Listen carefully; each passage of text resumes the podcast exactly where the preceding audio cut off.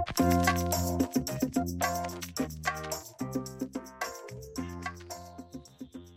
buenos días amigos.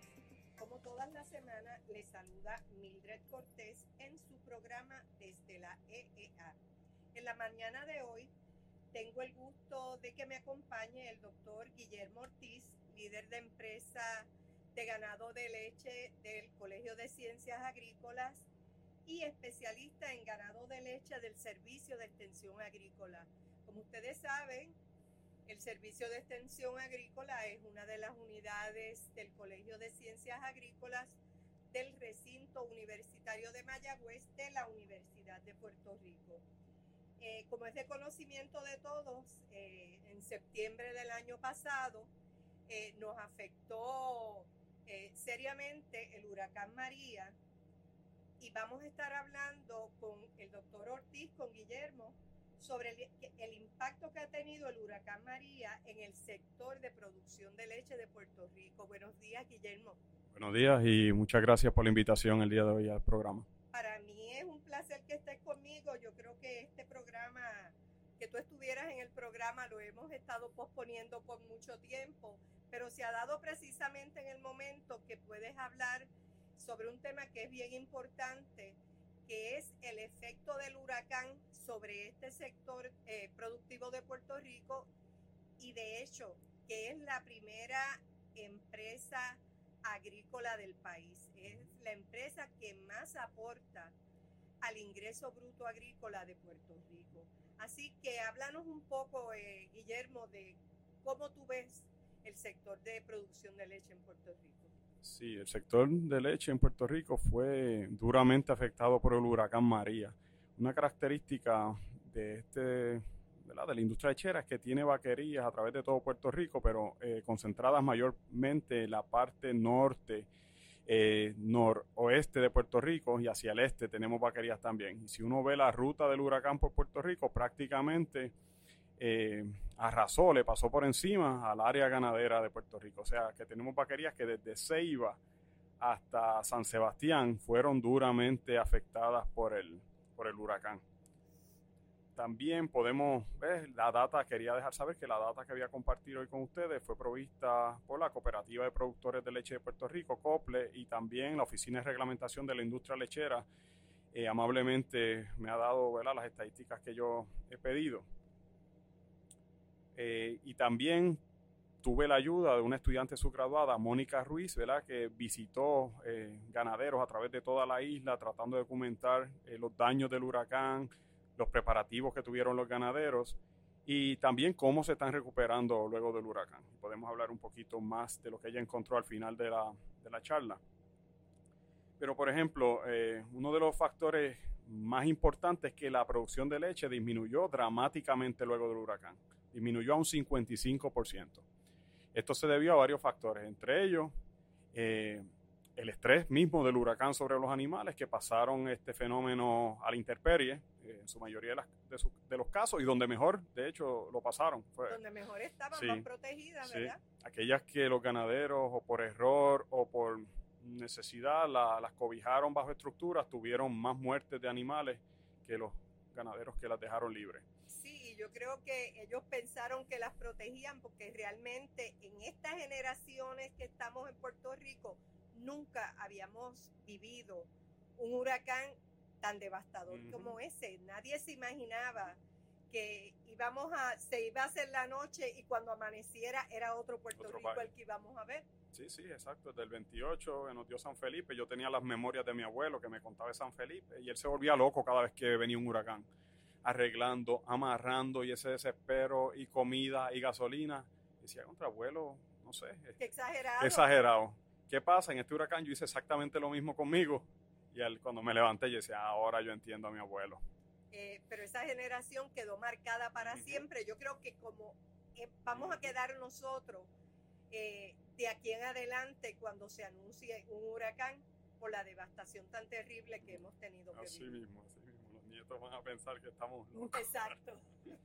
Este, pues sí, 55%, o sea que el, que el golpe a la productividad de las vacas fue bien grande. El estrés del huracán, la falta de alimento, o sea, una cosa que cogió a los ganaderos por sorpresa es que se le dañaron sus reservas de alimentos.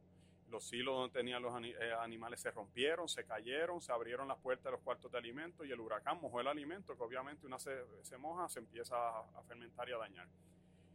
Encima de eso, los molinos de alimentos, los tres se quedaron sin energía. No podían procesar. No podían este, producir alimentos. Entonces tuvieron los ganaderos prácticamente dos o tres semanas con bien poco alimento, los que tenían dinero en efectivo para pagarlo. Eh, los molinos tenían poco alimento y realmente se lo daban a los que se lo pagaba en dinero en efectivo. Exacto. Eh, una vaca que pasó por este huracán no tiene la, la comida adecuada, las reservas de forraje se dañaron también donde tenían el heno guardado, perdieron los techos y se mojó el heno, se dañó. O sea que tenemos un animal sin comida, eh, bajo un estrés, eh, ¿verdad? Violento. Violento del huracán y encima sin sombra. Porque perdimos los árboles y perdimos las sombras este, artificiales. Natural que ellos tienen. Y por otro lado, los pocos árboles que quedarían eh, en pie no tendrían hojas, Hoja, no tendrían sí. nada. Entonces vemos que aún hoy día, o sea, cuatro meses, Cuatro meses. luego del huracán, todavía las vacas no han llegado, ¿verdad? No, no vemos ese, esa recuperación en la, en la productividad. Sí, ya, ya han empezado a mejorar. Claro, vacas se van secando, vacas van pariendo, eh, pero no hemos llegado a, a- a los niveles que estábamos el año pasado para la misma época. Y por otro lado, debe haber vaquerías que no están en operaciones, ¿verdad? Sí, de, de hecho, luego del huracán perdimos 12 vaquerías. 12 vaquerías. Que, Que que no- se- Sí, No. no pudieron empezar y, y no van a empezar. O sea, no, reno- no van a renovar licencia. o sea, que aun cuando todas las vacas estén en su máximo, no vamos a tener la misma cantidad de leche disponible para consumo local. Así, así mismo. Eh, pero Guillermo, por otro lado, está eso de que las vacas estaban en un estrés, que se habían cerrado vaquerías, no podían ser alimentadas, pero la población no tenía energía eléctrica, tampoco iban a poder comprar leche. Exactamente, ese es el otro problema. Eh, como dije, las vacas se están recuperando, están produciendo más leche, pero las ventas de leche fresca están un 75% por debajo de lo que era para esta época del año pasado. Y obviamente, como, como usted dice, la población no tiene electricidad, no pueden comprar un producto perecedero. Eh, y, y sí, lo vemos, ni los comercios eh, están comprando leche. Es un problema bien complejo. Es que Las escuelas, No están comprando leche, ¿verdad? Ujú. Fresca. exacto, Porque en Puerto Rico ustedes saben que la industria lechera, un gran segmento de su producción va a las escuelas públicas del país que le proveen a los niños leche fresca todos los días. Pero por otro lado, me parece a mí que el efecto del huracán también ha tenido que la gente ha cambiado sus hábitos de consumo para la leche UHT o para la leche evaporada. Y el problema que tiene eso es que después que uno hace el hábito de, de empezar a consumir otro tipo de producto, uno se acostumbra y aun cuando las condiciones vuelvan a la normalidad, que en Puerto Rico no están en la normalidad, pues tenemos mucha gente sin energía eléctrica, la gente, mucha de esa gente tú no la vuelves a recuperar. sí le cambia el paladar al público. Y un efecto se había visto con George, que hubo un, un cambio a la leche UHT y se perdió mercado de leche fresca. Lo que crea un problema porque la leche, pues la condición de Puerto Rico no podemos pro- proteger, ser proteccionistas con nuestra agricultura. Pero la leche fresca se, pro- se protege al- pues, naturalmente porque es muy costoso traer leche fresca de, de otros lugares. Pero la UHT sí viene importada. Entonces, que una vez si el público cambia la leche UHT, vamos a tener una competencia más fuerte por, por la leche Exacto. producida de la isla. Y, y- y yo quiero que abundes un poco, ya, ya que mencionaste el asunto de la leche fresca, sobre la calidad de la leche de Puerto Rico, que no la podemos traer Ujú. porque los son muy altos, pero también es que la leche de Puerto Rico es de primera calidad. Sí, la leche de Puerto Rico es, grado A. Eh, ¿verdad? Este, menos de 750 mil células somáticas, menos de 100 mil eh, colony forming units o una, unidades formadoras de colonia por mililitro. Cumple con los parámetros de leche A eh, establecidos ¿verdad? por los Estados Unidos y aplican aquí directamente. O sea que la leche de Puerto Rico es de una calidad equivalente a la leche que que se produce en Estados Unidos porque las reglas son las mismas. O sea, las reglas en Puerto Rico son idénticas a las reglas de leche grado A en los Estados Unidos. A veces el público me pregunta, pues, que la leche allá dura más en la nevera que acá. Y yo me he dado cuenta en algunas visitas que he dado a Estados Unidos que allá muchas de las familias compran leche de, de vida extendida. Sea, que, esa leche tiene un proceso adicional. Un proceso diferente. Se calienta por un tiempo diferente, una temperatura diferente, entonces dura semanas en la nevera. Entonces... No es que un producto de igual a igual, el de nosotros salga, eh, tenga menor calidad. Sí, ambos son de, grado A, es un procesamiento diferente y la leche es perecedera, o sea, la leche es para consumirse un tiempo determinado. Exacto. Eh, uno de los problemas. Eh, y encima de esto, o sea, el problema del huracán ha sido bien, bien complicado porque tenemos menos ventas de leche, pero a la misma vez eh, estamos produciendo, o sea, las vacas están produciendo menos leche, la gente está comprando menos leche pero en balance las vacas están produciendo más leche de que la... De lo que la gente puede consumir o está dispuesta a consumir y a comprar. Y entonces encima de eso, ¿qué podemos hacer? Tenemos una planta de balance que es la Indulac, que maneja el excedente. Y para complicar la situación más, eh, la cantidad de leche excedente, valga la redundancia, excede la capacidad de procesamiento de Indulac. Eh, para que tengan una idea, eh, Indulac hoy día está procesando 250 mil litros de leche por día, a UHT, seis días a la semana. O sea que un millón y medio de litros de leche por la semana. A esta tasa de producción van a producir 72 millones de litros de leche al año en leche UHT. Esto es 30 millones de litros más de leche que el año pasado, un 177% de las proyecciones que ellos tenían.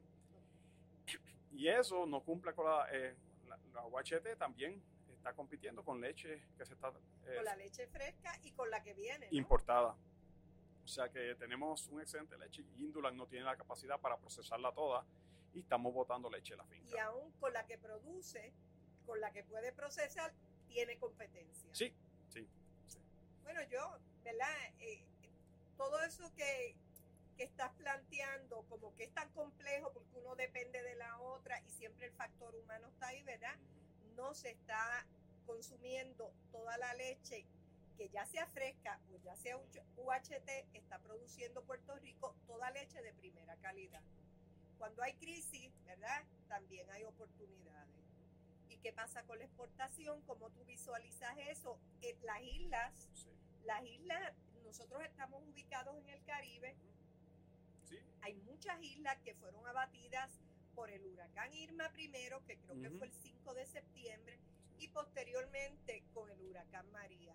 Eh, no han visualizado que nosotros tenemos una oportunidad de esa leche de tanta calidad tratar de mercadearla en la zona del Caribe, porque tú sabes que hay islas que el huracán las barrió peor que a nosotros. Sí, no, y y esto lo hemos hablado con los directivos de la industria. Obviamente nosotros en el Colegio de Ciencias Agrícolas simplemente podemos sugerir eh, y ellos toman las decisiones, pero sí me sorprendió mucho, obviamente antes de, los huracanes. Tuve la oportunidad de por primera vez este, darme un viaje por el Caribe eh, y paré muchas de, nuestras islas vecinas y me sorprendió que tenían leche de Holanda, leche de Francia y no puede ser más barato traer leche de Francia que de aquí y si es leche fresca, no puede durar más. En, eh, después que tú la tienes, el shelf life no puede ser más largo que la leche que llegue de aquí, que puede llegar de un día a otro prácticamente. Sí, sí. Y, los cruceros también. Exactamente, que nosotros tenemos tantos cruceros que hacen paradas en Puerto Rico y nosotros y van para todas las islas, pero que paran aquí, reabastecen aquí y nosotros tenemos un producto de primera calidad. Yo creo que por ahí, por ahí debería ir la cosa, pero lamentablemente, como tú dices, nosotros podemos recomendar. Ellos son los que ejecutan. Eh, nosotros hacemos investigación, hacemos la divulgación. Yo creo que aquí hay un, un expertise increíble, pero esa probablemente va a tener que ser la ruta o reducir la producción. Entonces es preocupante porque ustedes, eh, ustedes, ustedes me refiero a, la empresa, genera millones de dólares, genera miles de empleos directos e indirectos. Y este es un producto básico, así que siempre debería haber disponible y también pienso mientras te escucho y una campaña de mercadeo para recuperar estas personas tan pronto se vaya restableciendo la capacidad de tenerlas en las casas a través de la energía eléctrica. Sí, sí, campaña de mercadeo y, diversificación. De la producción. Sí, porque ahora mismo la única alternativa que tenía la industria, o la única alternativa, ¿verdad? Este, con gran capacidad de manejo de leche era la UHT. Si hubiéramos tenido otras alternativas ya establecidas, producción de queso este, a gran escala, porque se produce algo de queso, se produce algo de mantequilla, pero ellos han puesto ellos han apostado al, balance de leche, hacerlo a través de la leche UHT. Pero fíjate, apostar exclusivamente a eso es eh, cortarte las alas, porque tú estás diciendo que, nosotros no podemos no, no estamos produciendo en un volumen alto, pero si nosotros buscamos las importaciones, el volumen de importación de quesos a Puerto Rico es impresionante de todo tipo de queso. Y nosotros tenemos la capacidad, tenemos algunas industrias eh, pequeñas que están produciendo queso de mucha calidad y les va muy bien.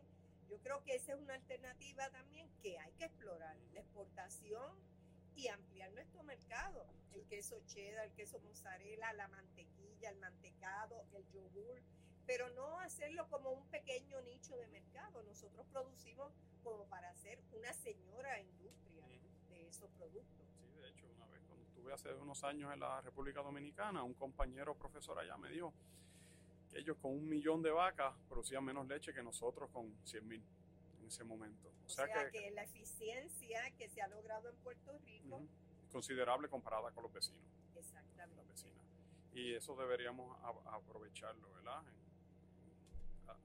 lo máximo, lo máximo. Yo creo que deberíamos un poco, ¿verdad?, seguir empujando esa idea porque es la primera industria agrícola en Puerto Rico, la industria de, ganado de leche. Sí, y, y ayuda a industrias como la de cerdo y la de pollo en cierta medida, porque las vacas comen bastante comparado con los otros animales. Entonces, ese alimento que llega a Puerto Rico, ya sea ya preparado o en, o en ingredientes, pues facilita que se pueda producir este alimento para conejos, alimento para cabros. A precios que no sean tan prohibitivos, porque si eso se hiciera solamente para esos animales pequeños, pequeños rumiantes o animales pequeños, sería incosteable. Sí. Y, ya es una queja de los productores de rumiantes pequeños y de conejos. O sea, ellos dicen, no, el alimento es demasiado caro. Imagínense, si la industria lechera... No existiera sí, como existe. Sí, eh, otra, otra aportación, ¿verdad?, que hace esta industria y que a veces yo pienso que compite con la de ganado de carne, pero es que todo ese ganado excedente también pasa para consumo eh, de carne fresca de res. O sea, que es sumamente importante el sector y yo creo que, como nosotros decimos a veces, hay que darle cariño, hay que darle pensamiento a qué uno va a hacer con esa producción, que es una producción de excelencia. Y reinventarnos. Por ejemplo, el lunes tuvo unos compañeros acá de la Universidad de Michigan, Michigan State University, que invitó el doctor Curvelo a, Puerto Rico. Y ellos estaban hablando que el 80 al 90% de la carne de res que se produce en Michigan es carne de vaquería, pero no de vaca de descarte, sino que crían los becerros. Para producción de Para producción de carne. Entonces, pues nosotros, ¿verdad? somos un país este, bastante eh, pequeño relativamente hablando, eh, pero nos hemos empeñado por muchos años de tener la industria eh, aparte. Entonces, cuando yo fui a Michigan, la primera vez que estuve en un, un matadero, y yo vi que el 100% de los animales ese día que se estaban este, sacrificando eran Holstein. Holstein. Entonces tú, obviamente, eh, habrá que hacer un análisis económico Más, más detallado, pero sí te ahorras la vaca de cría, te ahorras los toros, simplemente llevar ese becerrito a, a, la etapa de pasto, ¿verdad? Que, que, ya no consuma leche y entonces... Y que esté tierna tierna.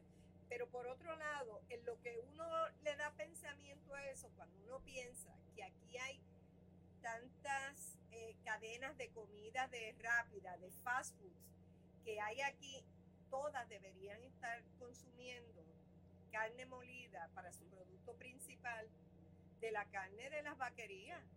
Entonces tú podrías hacer un balance entre la carne producida eh, para consumo y la carne de descarte de las vacas, porque tiene el mismo valor nutricional, ¿no? Y tú me corriges. Sí, sí. Eh, carne, sí, un poquito más dura pudiera ser, pero en carne molida. Pero en carne molida todo es lo mismo. Sí, exactamente. Así que yo creo que si uno trabajara un poco en organizar, en armonizar el sector, podríamos lograr mucho más, pero lo más importante es que la gente tiene que volver a consumir la leche fresca de Puerto Rico. Es leche de primera calidad los niños, los adolescentes, las personas adultas que consumen leche fresca deben preferir la de Puerto Rico. Antes de terminar el programa, y estamos hablando de, estamos hablando del impacto que ha tenido el huracán y cómo yo creo que, que hace que uno repiense la industria he leído algunas algunas eh, aseveraciones tuyas eh, con relación a cuando la gente no recomienda que se consuma leche fresca. ¿Tú me puedes decir algún planteamiento de eso? Eso siempre me ha estado interesante. Cuando la gente eh, empiezan a decir que la gente no debe consumir leche fresca, que consuman leche derivados de otros productos que en realidad no es leche.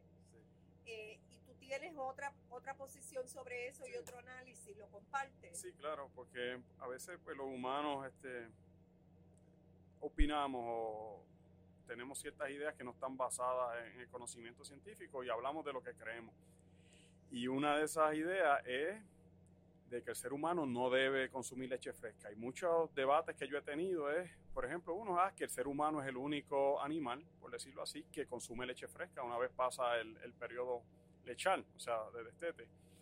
Y, yo le digo, sí, exactamente, y somos el único animal que cocina la comida y somos el único animal que usamos jopa. Si vamos a hacer comparaciones, pues hacerlo en todo. Hacerlo en todo. Entonces vemos que el argumento no es lógico. El, ser humano, aunque es un mamífero, un animal biológicamente hablando, obviamente es un ser completamente distinto. Y hemos modificado nuestro ambiente de manera significativa, algunas para bien y algunas para mal. En el caso de, de la leche fresca, aunque pareciera que no es natural que, que, que la consumamos, la historia de la humanidad indica que sí, nuestra, empezamos a interactuar con estos animales hace miles y miles de años atrás.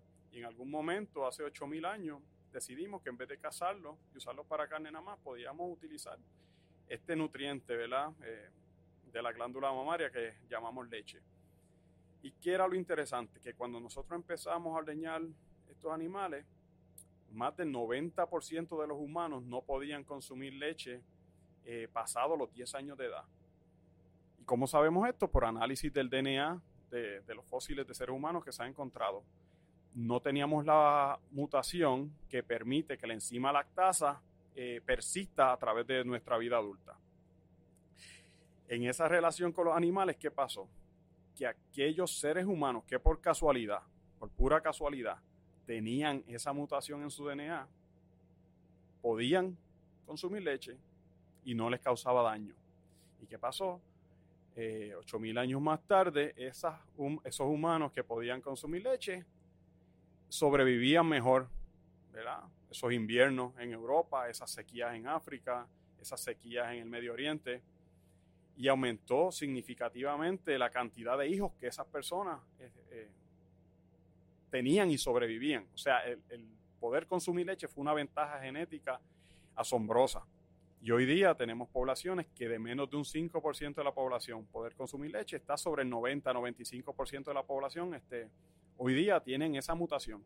O sea que el decir que la leche le hace daño al ser humano eh, no tiene base científica, porque cualquier producto que aumente la frecuencia de ese gen en la población es porque le dio beneficio a la población. Lo hace más fuerte, sí, lo hace más fuerte. Sí, nos permitió sobrevivir.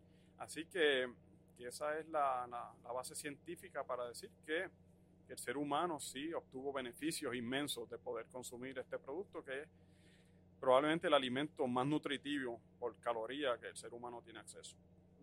Pues muy bien, qué bueno que te lo pregunte porque he leído eh, en varias instancias que, que haces ese planteamiento y quería que lo compartieras porque me parece bien interesante porque sé que siempre hay personas que aprovechan situaciones como esta por sus creencias, no porque tengan ninguna mala intención, para desalentar el consumo de leche fresca. Y yo creo que el consumo de leche fresca es básico eh, para, para la población, para la salud. Y es una alternativa cuando hay ausencia de alimentos y hay crisis. Yo creo que tomarte un vaso de leche fresca sustituye otros alimentos. Sí, nos mantendría vivos por bastante tiempo. O sea, consumiendo leche, la población se pudiera mantener viva por bastante tiempo. Pues muy bien. Así que yo creo que estamos, que estamos en una buena línea de pensamiento y amigos, muchas gracias por escucharnos. Yo creo que este programa ha sido bien interesante eh, y también nos plantea cómo el impacto de un huracán tan devastador como el que nosotros hemos sufrido afecta a todo, pero también nos pone a pensar, nos pone, nos pone unos retos al frente y nos brinda unas oportunidades. Tenemos que repensarnos, pero tenemos que seguir adelante. Eso es lo más importante. Y ahora mismo el compañero dice que hay 12 ganaderos que no vuelven. Vamos a ver, vamos a ver qué, qué pasa con ellos. Y si volvemos a restablecernos y aprovechamos las oportunidades, probablemente los que queden, si los otros no, no vuelven, van a ser más fuertes. ¿sabes? Porque el que se queda es porque se va a superar. Sí, así mismo es. Así que Guillermo, muchas gracias eh, por la oportunidad de compartir contigo. Eh, creo que ha sido un programa muy interesante y espero volver que estés nuevamente aquí. Seguro, muchas gracias por la invitación. Seguro. Amigos, muchas gracias por haber estado con nosotros. Recuerde que nuestro programa ustedes lo escuchan desde Facebook en desde la EA, pueden buscarlo desde la EA en iTunes y pueden ir también a la biblioteca de la Estación Experimental Agrícola en la dirección biblioteca.eea.uprm.edu. Muchas gracias por haber estado con nosotros y los esperamos muy pronto en otro programa bien interesante relacionado con el sector agrícola. Que tengan lindo día.